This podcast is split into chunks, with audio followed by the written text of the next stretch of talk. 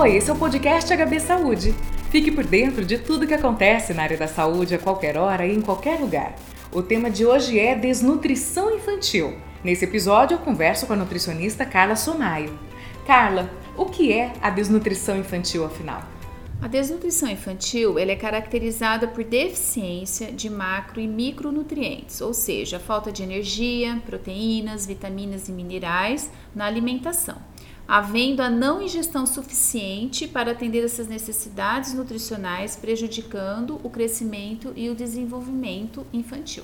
Mas muita gente julga pela aparência, não é verdade? Às vezes a criança é magra, né? Mirradinha, hum. como a uhum. gente costuma dizer, e aí a gente já associa a desnutrição. O caminho não é exatamente esse. Não, não, não é. Ah, precisa ter uma avaliação clínica, né? Clínica, antropométrica, realizar exames complementares pelo médico, pediatra, no caso, né?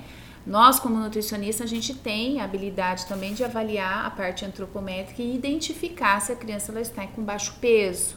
Né? Então, também pode, podemos encaminhar para o médico para fazer uma avaliação mais, mais eficaz e acompanhamento. E a desnutrição costuma apresentar sintomas? Ela tem sintomas sim, cansaço, né? A criança ela pode ter pele ressecada, queda de cabelo, atraso no desenvolvimento, né? Isso é muito importante.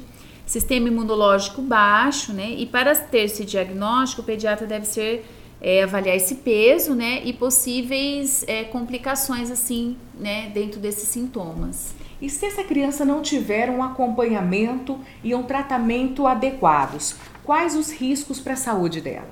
Bom, o principal é o crescimento físico, que vai ficar prejudicado, e principalmente o desempenho intelectual. Então, a criança ela pode ter um atraso nesse desenvolvimento intelectual. Tem problemas na escola, né? Crianças mais apáticas e tudo mais. A gente pode dizer que a desnutrição na infância é mais grave que na vida adulta? Sim, normalmente sim. O Brasil a gente já tem que a faixa mais prejudicada, a faixa etária mais prejudicada, né?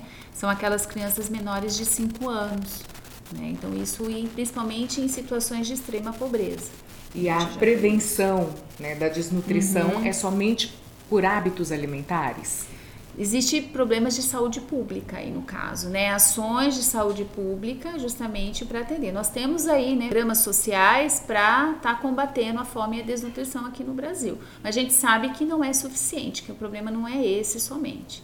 Né? Lógico que falta de alimentação, parte econômica, que é, que é onde vai demandar a compra dos alimentos, que é o principal. E no caso da desnutrição diagnosticada, como é feito o tratamento? Bom, o tratamento ele tem que ter a orientação né, do médico ou do nutricionista, ou ambos, né?